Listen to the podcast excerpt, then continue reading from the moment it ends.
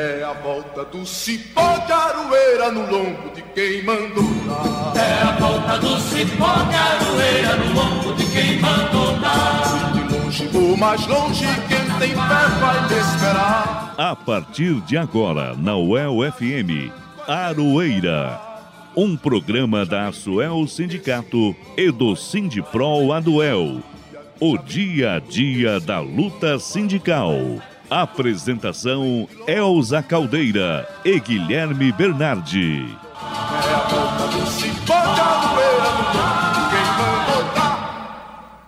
É no ar, mais uma edição do programa Aroeira. pra onde ir.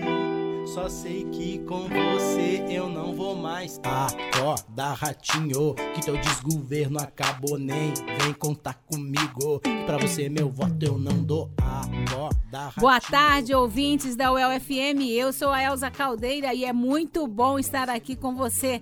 Quero saudar primeiramente ao nosso querido Ricardo Lima, tá aqui com a gente hoje, recuperado da Covid, graças a Deus, e comandando a mesa de som aqui nos estúdios da UEL FM. E também saudar ao nosso querido Guilherme Bernardi, nosso parceiraço aqui na produção e na apresentação do programa Aroeira. Começando o programa de um jeito diferente hoje, né, Gui? Gostou? Tudo certo, Elza. Gostei, hein? A música do momento agora indicando pro ratinho, acorda aí, né? Isso mesmo. eu digo, Lembrando que hoje nós vamos apresentar a edição de número 162 do Aroeiro, o programa que traz as informações dos trabalhadores e das trabalhadoras de Londrina e região. Então vamos aos destaques desta edição. É a volta do cipó de aroeira no lombo de quem mandou dar. Mais de 10 mil pessoas participam de protesto em Curitiba em defesa da database e dos direitos dos aposentados. Após protesto, representantes do governo sentam com sindicalistas, mas pedem mais prazo para apresentar a proposta para a categoria. A defasagem salarial já ultrapassa os 36%. Vereador Renato Freitas, do PT de Curitiba, é cassado por improbidade administrativa. Representantes do movimento negro falam sobre a cassação.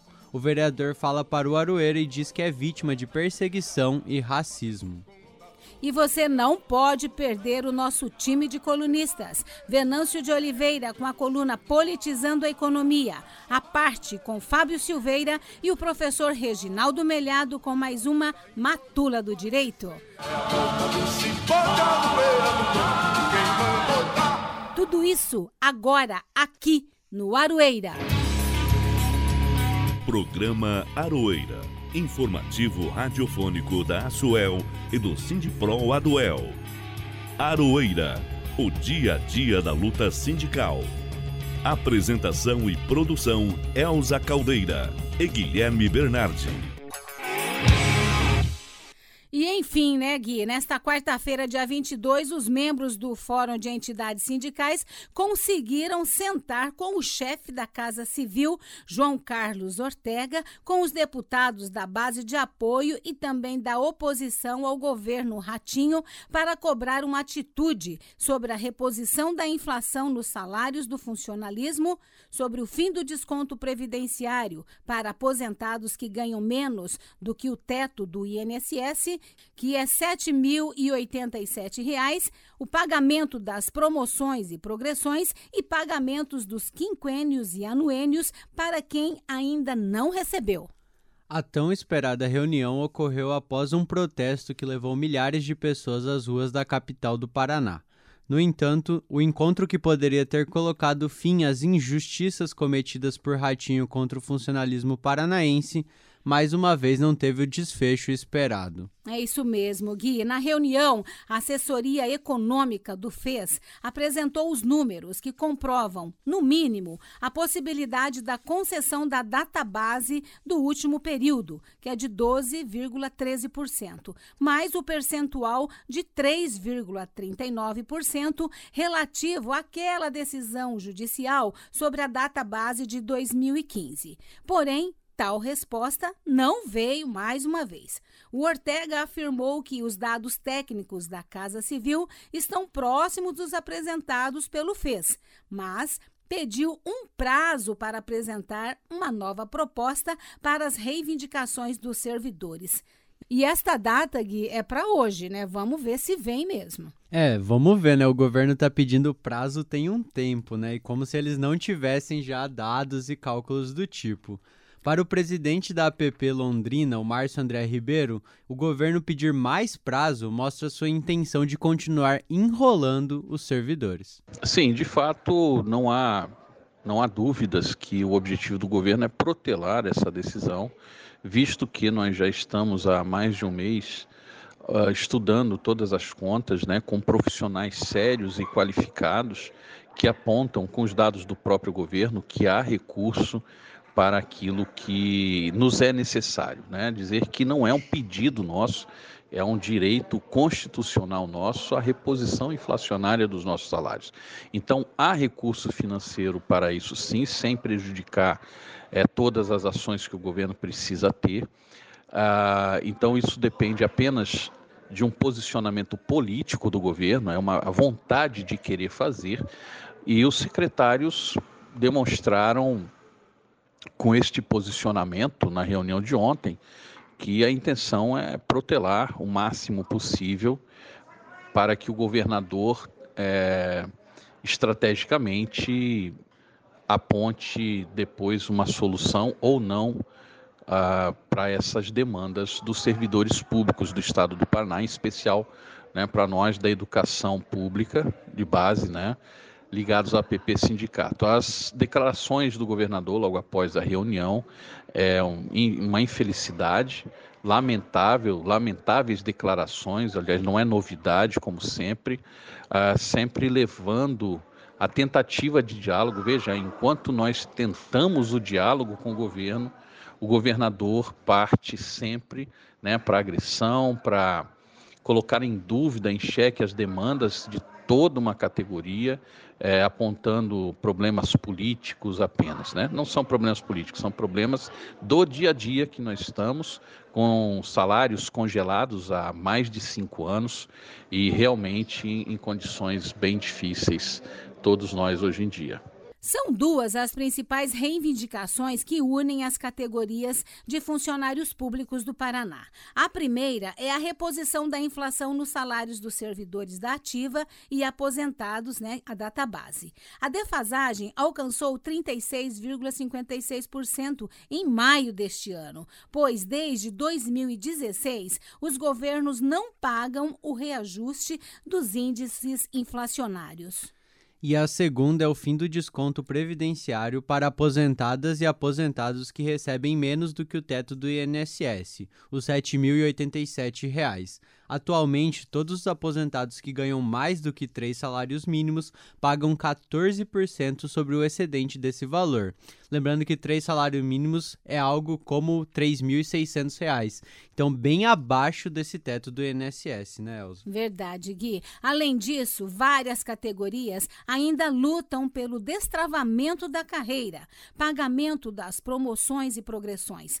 Durante o evento, a presidenta do Sind Saúde, a Olga Estefânia, destacou a importância da união de todos os servidores e servidoras no enfrentamento contra a política de desmonte do governo do estado. Nós temos a autoridade de quem constrói o Paraná. E eles sentem a nossa força quando a gente vem para cá. Quando a gente vai para lá negociar, é apenas a voz, a ressonância desse movimento. Sem vocês, a gente não consegue. E nós só conseguimos arrancar o secretário da Fazenda da cadeira dele para conversar conosco amanhã por conta deste movimento. Nós tratamos das, das situações de todas as categorias. Levamos a situação da educação, mas reforçamos a situação precária com a qual a saúde da população paranaense tem sido tratada. Porque nós, profissionais da saúde, temos sido tratados com descaso e com falta de condições de trabalho. Não é apenas a questão salarial, não é apenas a questão das nossas carreiras. É a questão da qualidade da atenção à saúde da população que nós estamos tratando aqui. Então, assim, é importante que cada profissional de saúde que está aqui sinta que essa força vem da nossa base, vem de dentro dos hospitais, vem de dentro das vigilâncias em saúde, vem de dentro das regionais, da nossa rede de hemocentro, a rede de, de, de sangue e das nossas farmácias especiais. Não teríamos, não teríamos esse atendimento à saúde se não estivessem aqui esses profissionais e os profissionais valorosos que estão no dia a dia cuidando, atendendo e salvando vidas. O governo do estado foi pego de surpresa na última terça-feira em Curitiba. Nos bastidores do Palácio Iguaçu, a expectativa era de que o evento fosse um fracasso. Lê do engano. Centenas de caravanas de várias cidades do Paraná se organizaram por meio dos seus sindicatos e o ato foi gigante. O dia mal tinha amanhecido e a praça 19 de dezembro ficou lotada. Segundo os organizadores, o ato foi maior do que o ocorrido em 29 de abril, que contou com mais de 10 mil participantes. É verdade, Gui. Eu estava por lá e sou prova disso aí, viu? E confesso também que fiquei emocionada ao ver tanta gente na rua. Aproveitei, claro, a oportunidade para ouvir alguns servidores e também servidoras que estavam por lá. Nós estamos aqui participando ainda aqui do movimento da passeata aqui em Curitiba e agora vamos ouvir servidores de várias regiões do Paraná que estão presentes aqui. Vou conversar com a senhora aqui. Qual que é o seu nome completo? Leonete, Leonete Jansen Guzman. Leonete, está vindo da onde? De Ponta Grossa. Trabalha em que lá? Eu sou aposentada e eu era professora de História e Geografia. Lecionei História e Geografia. Sou aposentada de dois padrões. Nunca teve tão ruim quanto está agora. Aí vem de lá para protestar, mesmo estando aposentada? Sim, claro. O que está tão terrível, na sua opinião? Olha, a database, né? É... Tudo. Está horrível, né?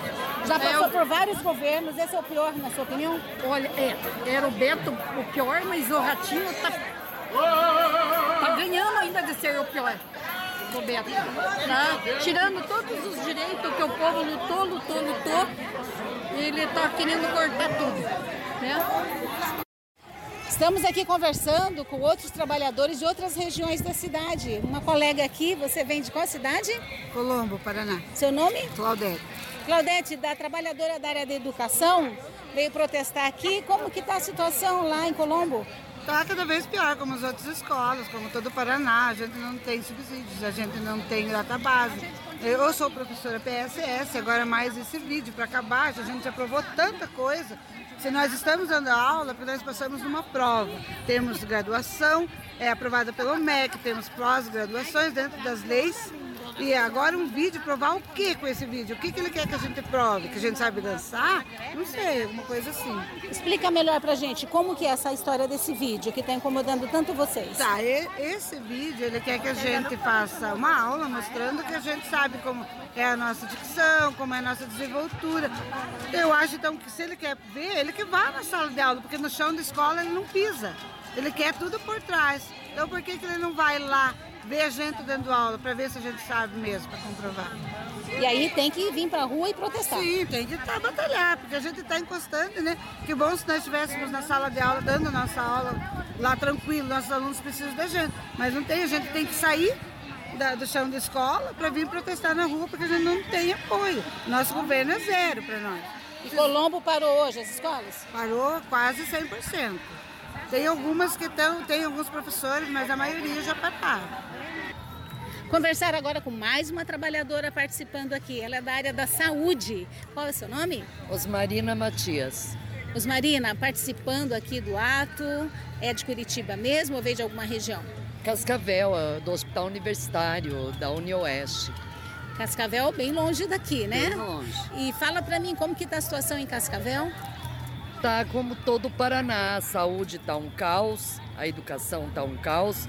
Nós, trabalhadores das universidades, que atuamos no hospital universitário, durante toda a pandemia, continuamos sem nenhuma reposição, com o descaso do governo, quando ele for dar uh, o vale alimentação para os trabalhadores da saúde, ele deixa de fora os hospitais universitários, porque são das universidades, que são das IES, então nós não fomos beneficiados com nenhum centavo desse governo.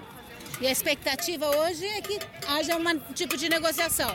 Esperamos que tenha algum aceno de negociação, porque até agora o governo não negociou com os sindicatos. Ele impõe goela abaixo. E veio bastante gente de Cascavel? Nós viemos, eh, veio da, da Unioeste, veio da PP, sindicato, veio da do Unioeste, a gente veio com dois ônibus. Caravana grande. Muito obrigada, grande. viu, pela sua entrevista. Mais um trabalhador aqui, agora representando a Polícia Científica. Qual é o seu nome? Meu nome é Paulo, sou perito criminal há 13 anos. Paulo, é daqui de Curitiba mesmo? Sim, sou daqui de Curitiba. Participando da manifestação hoje, qual avaliação você está fazendo? Ah, a avaliação nossa é que a situação está periclitante, está super crítica. É, nós estamos sentindo necessidade é, financeira, é, comida na mesa, é, é combustível, tudo está muito caro e nós já estamos com quase 40% de defasagem salarial e nossas famílias estão sentindo, então está cada vez mais complicado. Esse governo ele está desde o começo fazendo só é, ações que prejudicam o serviço público, o servidor, é, tirou vários direitos, acabou com licenças, acabou com progressões automáticas. Então a situação está muito ruim, muito ruim mesmo. E sua expectativa hoje aqui? A nossa expectativa é que o governador é, ponha a mão na cabeça e, e, e veja que todo mundo está na rua, mas queria estar tá trabalhando. E que a gente precisa desse reconhecimento, dessa valorização para que possamos exercer com com dignidade nosso trabalho e que possamos é, trabalhar de trabalhar feliz, trabalhar contente, é, poder dar dignidade para nossa família e tudo mais. Muito obrigada, viu?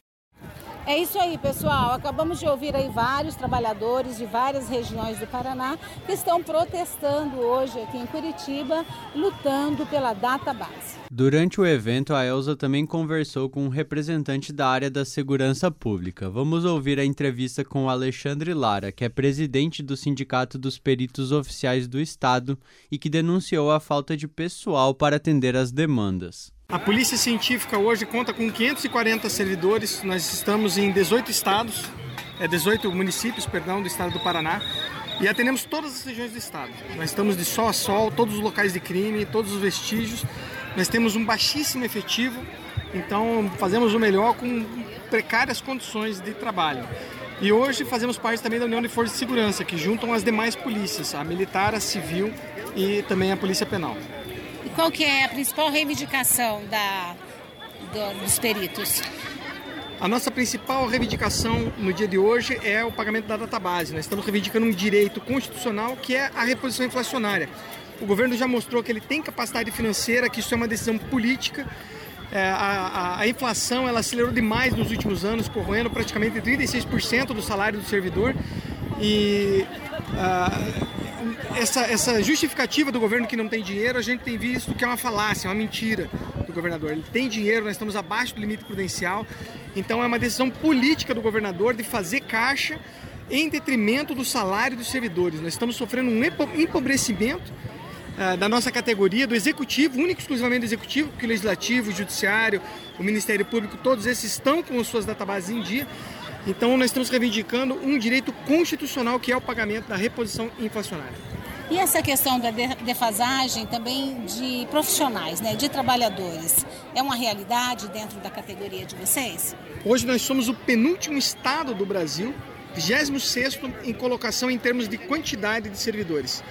Nós temos um baixíssimo efetivo, isso gera filas enormes e impacta no, na prestação de serviço que a Polícia Científica presta para o Estado do Paraná. Então nós temos hoje filas de exames de toxicologia, exames de medicina legal, exames de perícia criminal, por conta do baixo efetivo. Então muitos crimes aí que a gente vê às vezes notícias terríveis de crimes que levam anos para serem é, desvendados por conta do atraso, das filas gigantescas que são ocasionadas por conta da baixa capacidade, ou seja, um baixo efetivo. Aí você acha que precisaria de contratar no mínimo mais quantos profissionais para dar conta dessa demanda toda? O quadro hoje da Polícia Científica, se não me falha a memória, são de 1.600 profissionais.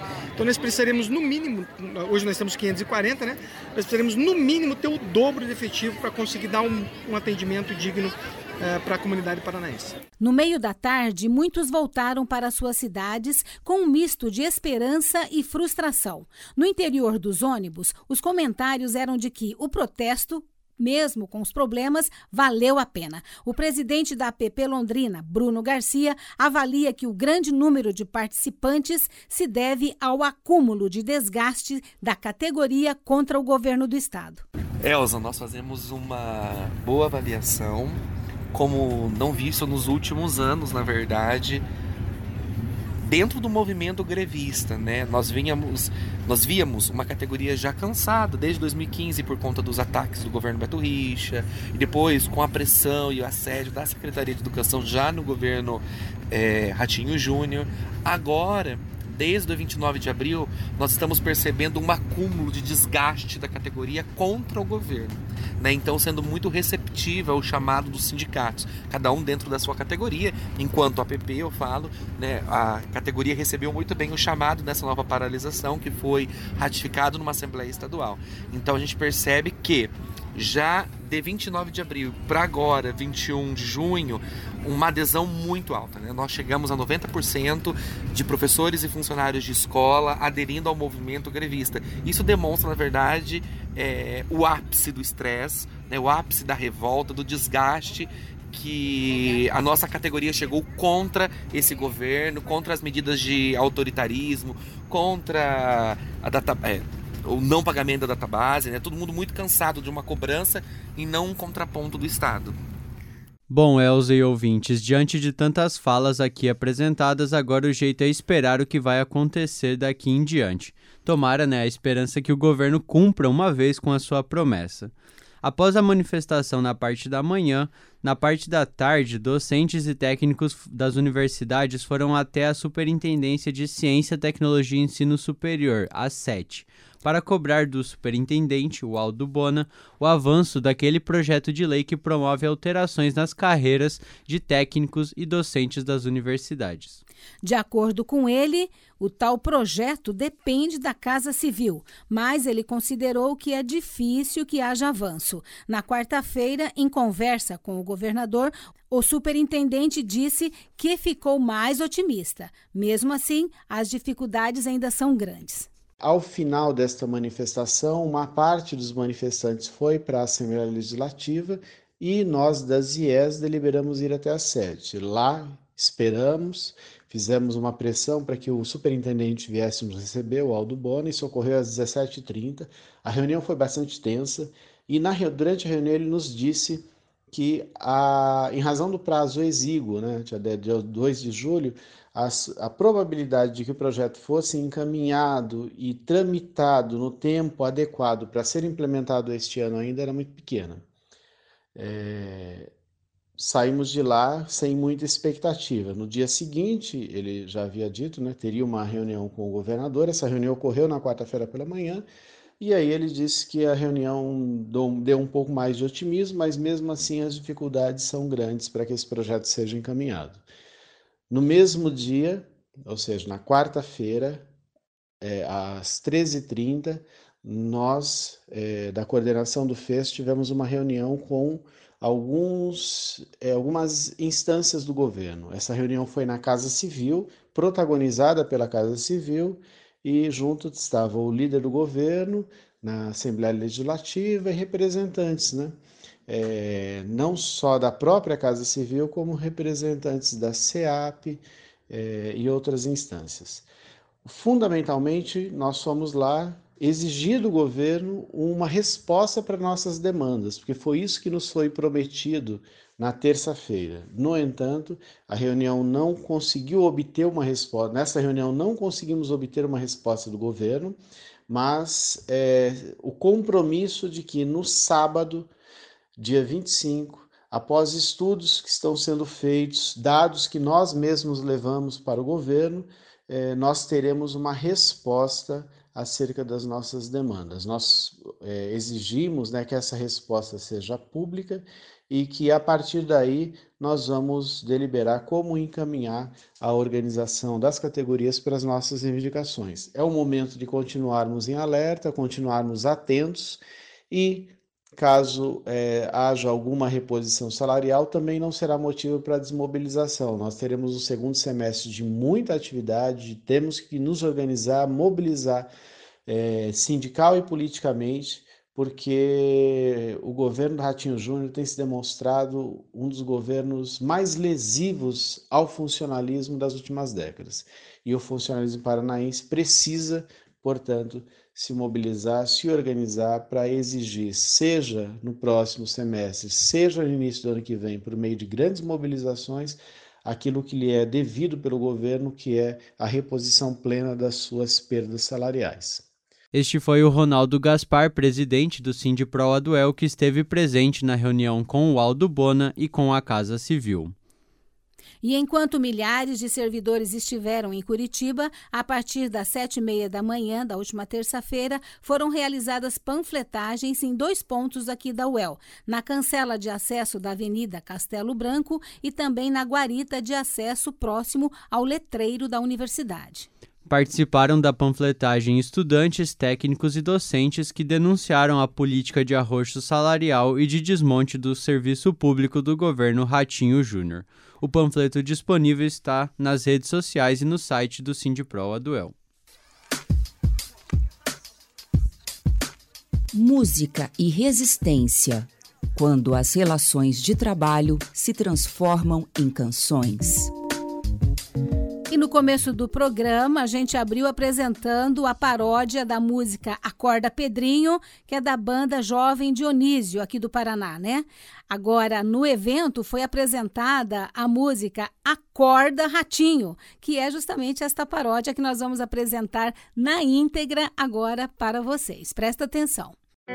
Não sei mais pra onde ir só sei que com você eu não vou mais. Acorda, ratinho, que teu desgoverno acabou. Nem vem contar comigo. Que pra você meu voto eu não dou. Acorda, ratinho, que teu desgoverno acabou. Nem vem contar comigo. Que pra você meu voto eu não dou. Nem os policiais, nem os professores aguentam mais seu desgoverno. Acorda, ratinho, que teu desgoverno acabou. Nem vem contar comigo, que pra você meu voto eu não dou. Acorda, ratinho, que teu desgoverno acabou. Nem vem contar comigo, que pra você meu voto eu não dou. O povo sabe onde você está. Você está com o Bozo, por isso eu digo. Acorda, ratinho, que teu desgoverno acabou. Nem vem contar comigo, que pra você meu voto eu não dou. Acorda, ratinho, que teu desgoverno acabou. Nem vem contar comigo, que pra você meu voto eu não dou. É isso aí, ratinho. É isso aí, Bozo. Pra vocês, meu voto nunca mais, ok? Nunca mais nunca mais. Acorda, ratinho. Acabamos de ouvir a paródia Acorda, Ratinho. Você está ouvindo o programa Aroeira, o dia a dia da luta sindical. E a Câmara Municipal de Curitiba aprovou em dois turnos a cassação do vereador Renato Freitas, do PT, na última quarta-feira, dia 22, após a tramitação de um processo de, no Conselho de Ética devido à manifestação em um templo religioso. Freitas é acusado de quebra de decoro parlamentar após participar de um ato antirracista que culminou na entrada dos manifestantes na Igreja do Rosário, no centro de Curitiba, em fevereiro. Nos dias 17 de maio, o vereador fez sua defesa na tribuna da Câmara de Curitiba, porém a maioria dos vereadores não estava presente. Na sua fala, ele afirma que as denúncias contra ele foram baseadas em mentiras. Vamos ouvir. De acordo com o dicionário Aurélio, invadir supõe a entrada à força. Invadir supõe o rompimento de algum obstáculo. Acontece que a igreja estava aberta e vazia quando entramos. Em nenhum momento foi nos dito para não entrar. E uma vez que entramos, Não nos foi dito para sair. Pelo contrário, o padre nos acompanhou o tempo todo, como é possível constatar nas imagens do circuito interno da própria igreja. Muito menos houve qualquer hostilidade de nossa parte. O que fizemos foi clamar pela vida dentro da igreja Nossa Senhora do Rosário dos Homens Pretos, construída por pessoas pretas e para pessoas pretas, durante o período de escravização que marca e envergonha a história desse país. E fizemos isso porque a manifestação era em memória da morte de Moisés e Durval. Mas infelizmente a mentira se apresentou com a roupa da verdade e induziu a erro aqueles que acreditam na imparcialidade da mídia. Os mesmos jornais que calaram sobre a morte de Quintino Correia, homem negro de Guiné-Bissau, baleado duas vezes no centro da cidade, ali na Praça Carlos Gomes, a caminho do trabalho, 6h40 da manhã.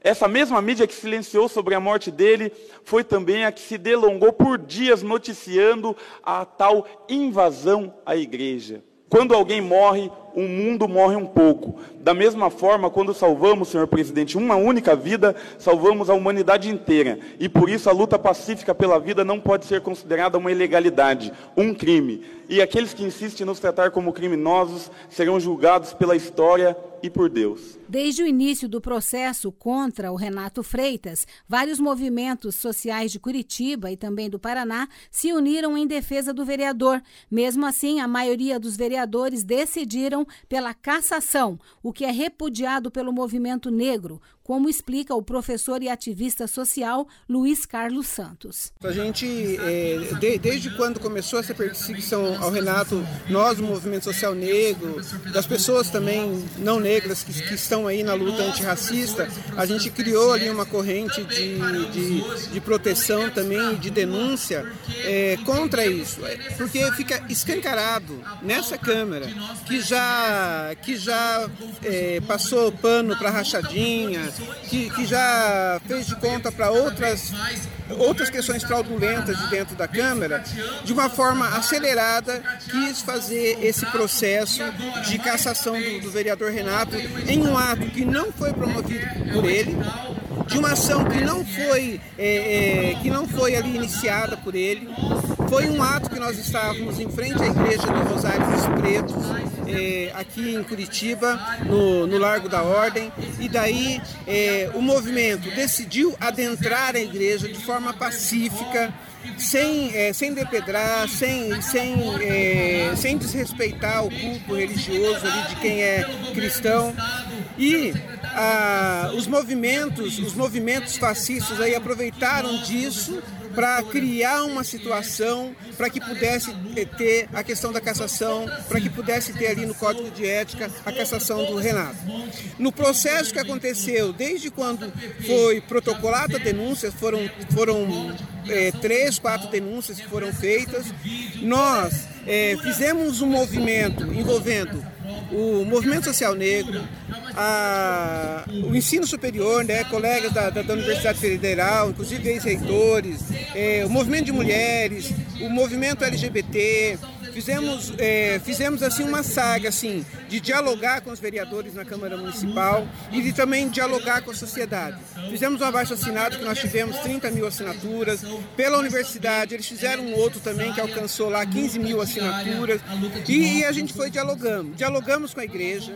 A igreja, a igreja reconheceu, é, inclusive fez uma declaração que era contra a cassação, reconheceu que todo aquele movimento foi legítimo, o próprio padre que estava na missa fez essa declaração e tudo mais. E daí nós tivemos aí, a, a partir daí a gente iniciou um movimento nacional, né, com o movimento negro, é, tivemos aí a presença de, de, celebridades importantes aí que, que nos apoiaram. E daí a gente continuou nessa, nessa saga. A gente sabe que é uma perseguição e nós, negros e negras, que sofremos com essa questão do racismo, uma coisa que se acelerou assim de forma abrupta durante a, pandemia não só pela segregação dos negros e negras lá que, que, ficaram passando fome, ficaram na rua por conta da miséria, por conta do desemprego, mas também pelas perseguições de morte raivosas é, promovida pelos fascistas. Tantas mortes fora do Estado, aqui dentro do Estado. Se a gente for pensar, a gente vai lembrar de algum caso aqui de Londrina, vai lembrar de casos de Maringá, de,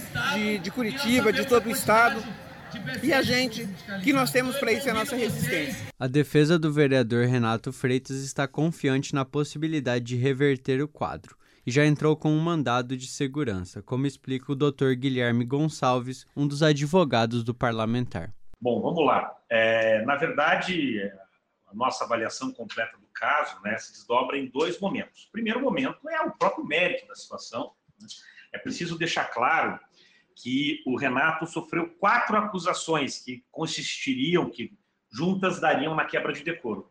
Que ele teria organizado e liderado aquela manifestação, que ele teria tido um atrito pessoal e xingado o padre Luiz Raz de racista, que teria sido interrompida a missa e que teria sido invadida a igreja e feito um ato nela.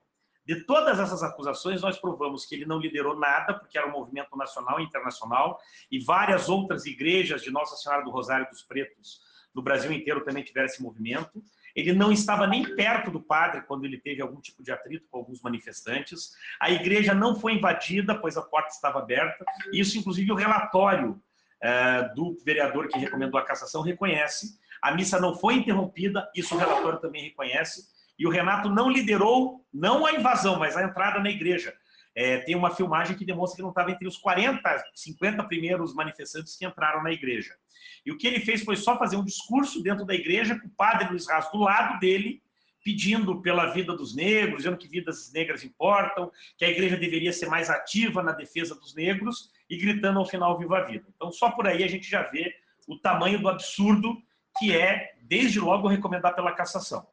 Além disso, durante o procedimento, teve aquele incidente, dois incidentes, né? Onde aquele vereador Márcio de Barros é, mandou um áudio para algum é, é, fiel da igreja dele, dizendo que já tinham quatro votos certos, inclusive o dele, dele mais três, pela cassação do Renato, que precisavam pressionar no EMEA. Isso tudo se confirmou no dia do julgamento do Conselho de Ética.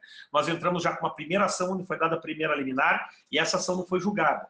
E para culminar essa barbaridade, essa conduta racista, me parece, da Câmara. No dia desse segundo julgamento, o presidente da Câmara simplesmente tomou conhecimento que tinha saído a decisão revogando a liminar às 2h50 da tarde e menos de 40 minutos depois ele queria convocar a sessão. Não conseguiu me intimar pessoalmente com, menos de, com pelo menos 24 horas da sessão, nem o Renato. Mandou e-mail que se conta pelo regimento da Câmara só dois dias depois do envio do e-mail. Convocou a sessão sem respeitar o prazo de um dia útil entre a publicação da convocação e a, realiza a realização, disse que não aplica o entendimento consolidado do Supremo Tribunal Federal, que é obrigatório respeitar o Decreto-Lei 201/67 nisso. Eu até brinco que ele podia pedir música no Fantástico, porque ele conseguiu, com esse ato dele, violar dispositivos regimentais, legais e constitucionais. E é por isso que nós entramos com mandado de segurança, que deve ser despachado hoje ou amanhã, pedindo a nulidade da sessão e que, se ela for reconvocada, que o seja respeitando as regras legais, regimentais e constitucionais. Basicamente é isso.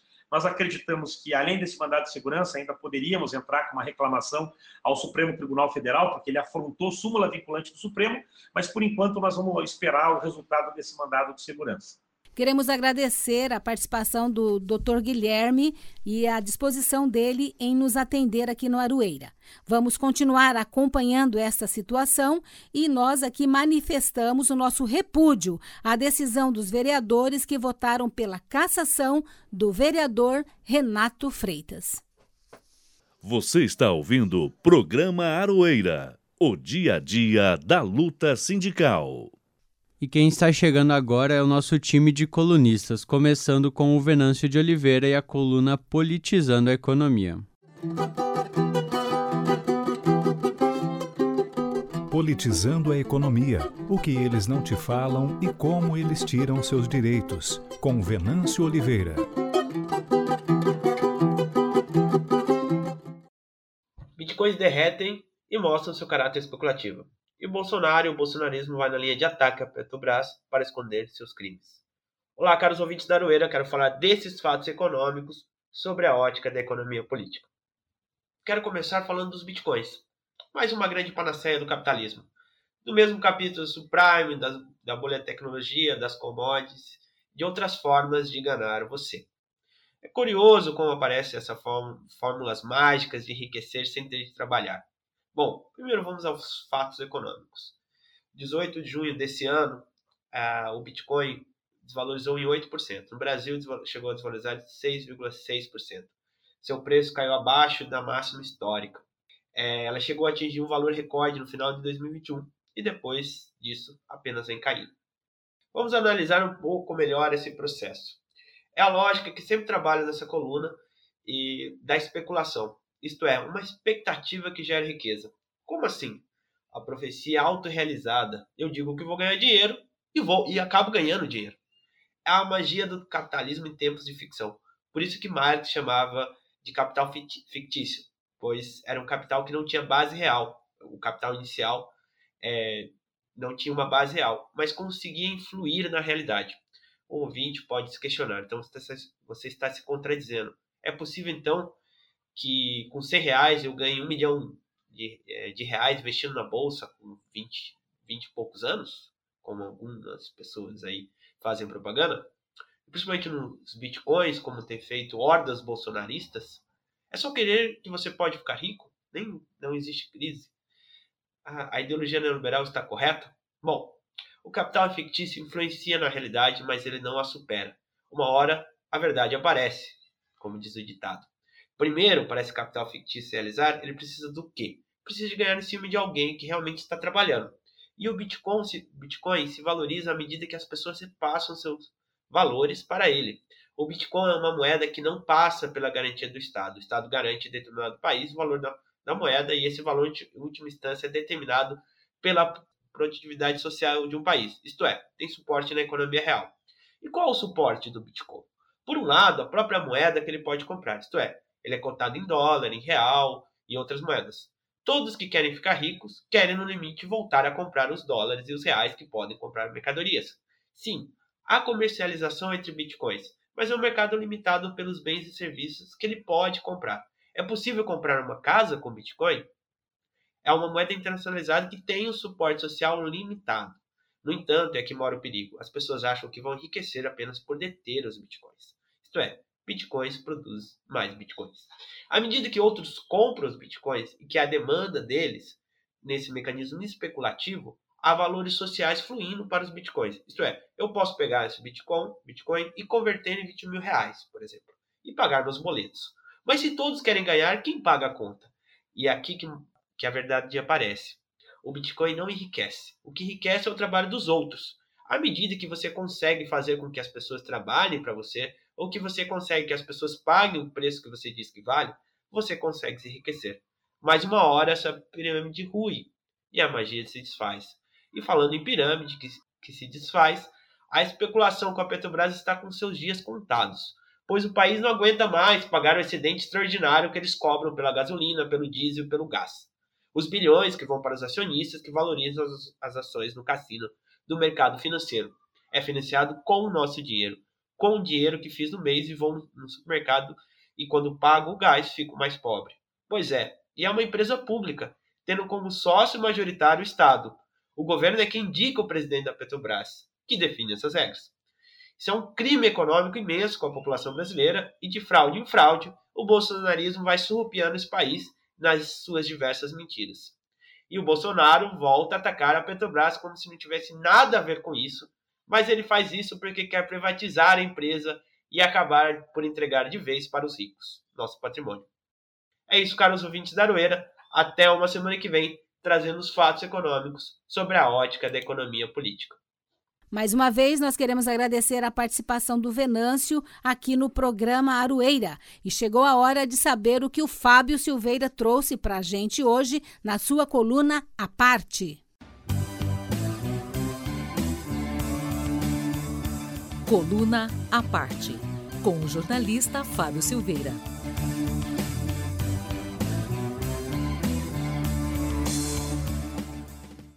Olá, eu sou Fábio Silveira, sou jornalista e estou aqui para falar sobre política. E nessa semana eu quero destacar como a prisão de três pastores evangélicos pode ajudar a salvar a democracia no Brasil. Sim, eu me refiro à prisão dele, o ex-ministro da Educação e pastor Milton Ribeiro, que caiu do cargo agora no primeiro semestre por causa de uma denúncia de tráfico de influência. A história é a seguinte: o pastor uh, Milton Ribeiro, então ministro, ele deu amplos poderes a outros dois pastores, Gilmar e Arilton, para que eles negociassem, para que eles determinassem a destinação de dinheiro, de recursos do Fundo Nacional de Desenvolvimento da Educação. Segundo as informações que vieram na época da queda do ex-ministro Milton Ribeiro, eram esses dois pastores que indicavam para quais prefeituras seriam encaminhados esses recursos. E ainda segundo as denúncias da época, prefeitos que teriam disseram que teriam sido achacados por esses dois pastores, teriam que pagar uma propina para receber a verba. Inclusive, uma das denúncias que vem à tona na época era de que os pastores teriam pedido propina em ouro. Pois bem, nessa semana a Polícia Federal deflagrou uma operação para investigar esse caso e aí essa operação, no primeiro momento, resultou na prisão preventiva do Milton Ribeiro, dos dois pastores, Gilmar e Arilton, e de outras pessoas. Eles estão respondendo, nesse momento, estão sendo investigados e estão cumprindo essa prisão preventiva. Bom, esse caso provocou aí um grande impacto junto ao Palácio do Planalto, já que, na época em que caiu do cargo, Milton Ribeiro disse que atendia de forma privilegiada aos pastores Gilmar e Arilton por, por orientação do presidente Jair Bolsonaro.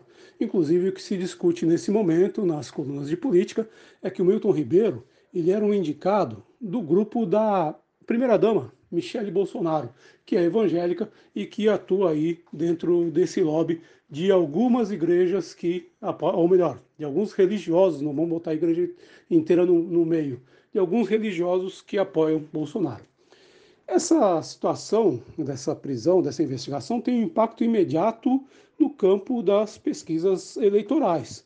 Bolsonaro está estagnado, ele é presidente da República e não entregou muito nesses três anos e meio de mandato. Aliás, o resultado, os resultados é, das ações de Bolsonaro, do mandato de Bolsonaro, que ele tem para entregar para a sociedade brasileira é muito pouco. Inflação alta, aumento da fome, desemprego, combustíveis subindo a todo tempo, enfim, uma situação trágica. Isso sem contar com a pandemia. Agora, dessa vez, tem um carimbo muito claro de corrupção no governo Bolsonaro. Não que o governo Bolsonaro fosse aí exatamente um governo extremamente honesto. Já existem outras suspeitas que até aqui não estavam colando aí no teflon presidencial, vamos dizer assim. Por exemplo, na CPI das, uh, da, da, da pandemia, feita pelo Senado no ano passado, foi descoberto que havia ali um lobby para comprar vacinas mediante pagamento de propina enquanto tentava comprar essas vacinas, que nem estavam sendo examinadas pela Anvisa, pela Agência Nacional de Vigilância Sanitária na época, o governo ignorou, por exemplo, a Pfizer. E todo mundo sabe que a forma como o governo ignorou e enrolou para comprar essas vacinas teve um custo muito alto em vidas humanas. Mas até aqui o presidente e seus apoiadores diziam que, enfim, a compra não foi feita, se não foi feita, não teve corrupção. Mas enfim, tem muita caixa preta para ser aberta, inclusive a do orçamento secreto, com a qual Bolsonaro garante a maioria no Congresso. Enfim, voltando aos pastores, tem um impacto imediato no campo eleitoral.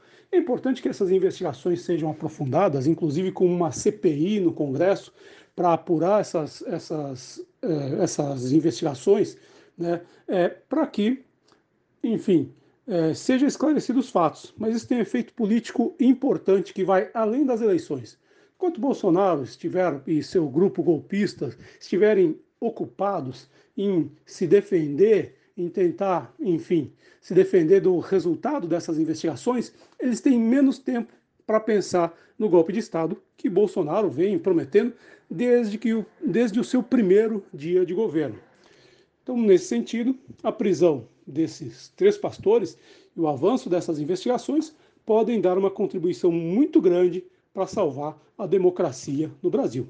E esperamos, inclusive, que esses pastores venham a fazer uma delação premiada para entregar, enfim, porque, na verdade, a questão é que tinha gente, muito provavelmente, muito possivelmente, tinha gente acima deles nesse esquema. É isso que a gente espera. Eu acabo só abrindo um parênteses aqui. Tem um pedido de CPI no Senado para é, é, investigar essa situação. E os três senadores paranaenses, Álvaro Dias, Flávio Arnes e Oreu Visto, não assinaram esse pedido. Senadores, senhores, por favor, precisam assinar. É um problema de educação que afeta o país inteiro e o Paraná. A omissão de vocês na CPI da pandemia já foi muito feia, porque a pandemia também é um problema paranaense. Esperamos que dessa vez vocês não deixem o Paraná na mão novamente. É isso aí. Eu volto semana que vem para falar mais sobre política. Desejo a todos um bom fim de semana e uma boa semana. Queremos agradecer o jornalista Fábio Silveira por mais uma coluna à parte. E agora vamos ouvir o que o professor Reginaldo Melhado trouxe na nova edição da coluna Matula do Direito.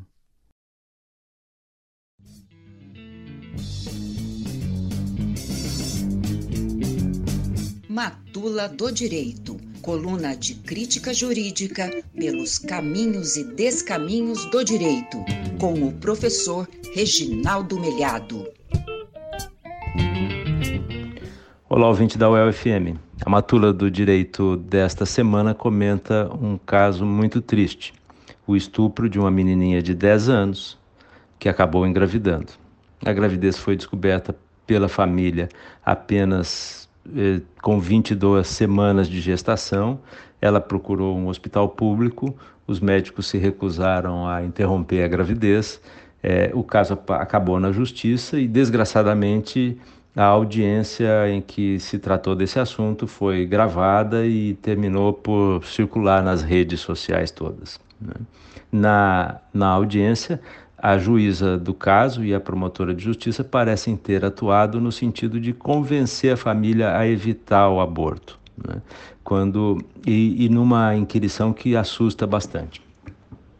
A, a Associação Juízes para a Democracia, a JD, a qual sou filiado, é, emitiu uma nota externando indignação, tristeza e perplexidade com o caso, que ela chamou de vi violência institucional, assédio institucional à família, né? no sentido de que é, esses operadores do direito, a juíza e a promotora, parecem ter atuado para impedir é, o cumprimento da lei e o exercício de um direito assegurado no sistema.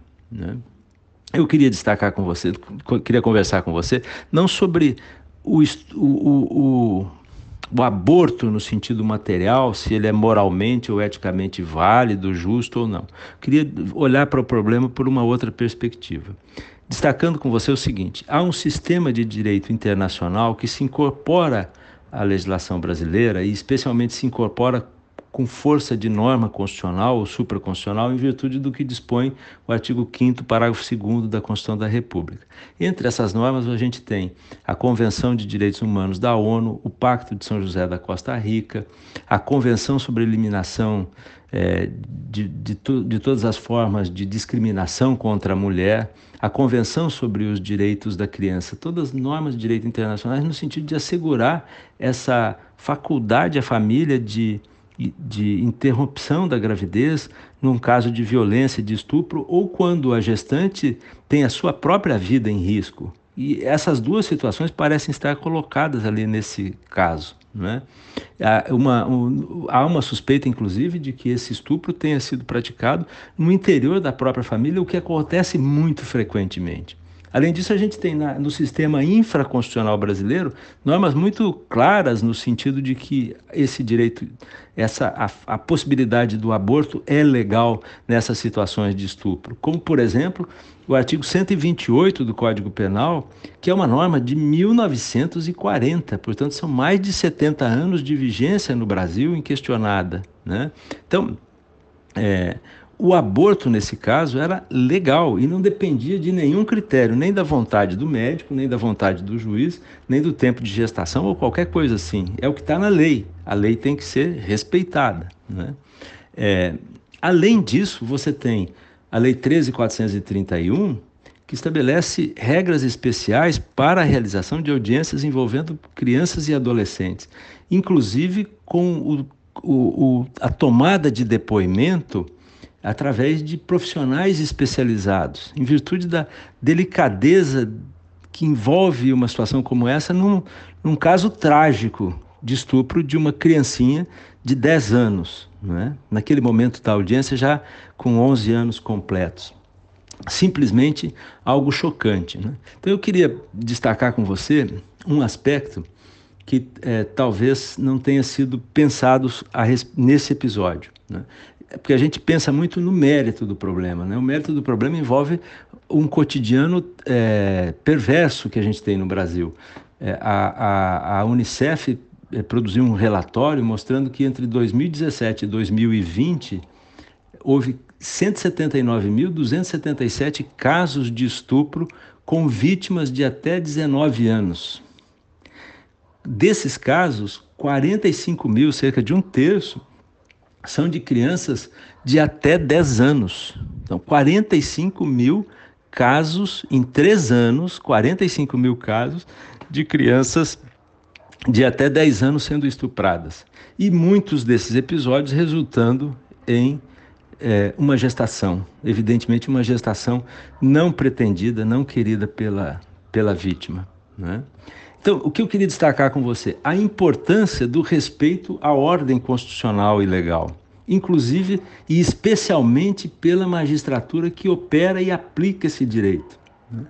Veja, é, a gente pode até discutir o aborto, fazer um plebiscito, debater sobre se se deve fazer ou não em caso de estupro, em caso de risco, em, em caso de, de feto anencéfalo e, e por aí afora. A sociedade tem todo o direito de debater isso, submeter isso à discussão por meio do parlamento ou de consulta pública.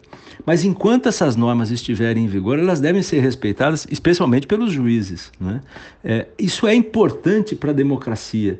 O juiz não é neutro né? mas ele deve ser imparcial na aplicação da lei. Você já imaginou, ouvinte da UFM, se a magistratura de esquerda, se um juiz de esquerda como eu, decidisse sair aplicando seu próprio, seus próprios valores? Né? Será que eu poderia é, tirar o dinheiro do banco para dar para o bancário?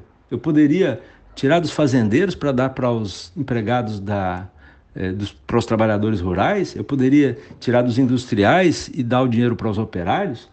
eu poderia tirar dos ricos para dar para os pobres. Eu não posso fazer isso. Eu, como juiz, aplico a lei todos os dias sem gostar dessa legislação, sem concordar com ela, mas eu tenho que respeitá-la. Eu posso até, na interpretação da lei, buscar dar preeminência aos direitos fundamentais, mas desrespeitá-la nunca. E nesse caso parece ter ocorrido isso. E tudo isso é chocante porque gera efetivamente, como destacou a JD muito bem, uma violência institucional, algo inconcebível numa situação trágica. Uma situação trágica que no Brasil, é, sem dúvida nenhuma, é alimentada por uma cultura brutal, que é uma cultura de masculinidade tóxica de ver a mulher como objeto, né, de uma cultura perversa, que é estimulada pelo machismo, né, por um discurso que é, retroalimenta isso e que, desgraçadamente, muitas vezes é, é, é, é tornado público até mesmo por autoridades. Quem já não viu o, o, próprio presidente da República, muitas vezes em manifestações abertamente machistas, homofóbicas, é, manifestações que de alguma maneira estimulam essa cultura que deve ser objeto de uma grande crítica. Enfim, mais um caso trágico para a gente pensar na própria vida e na sociedade que nós queremos. É isso. Até a próxima semana.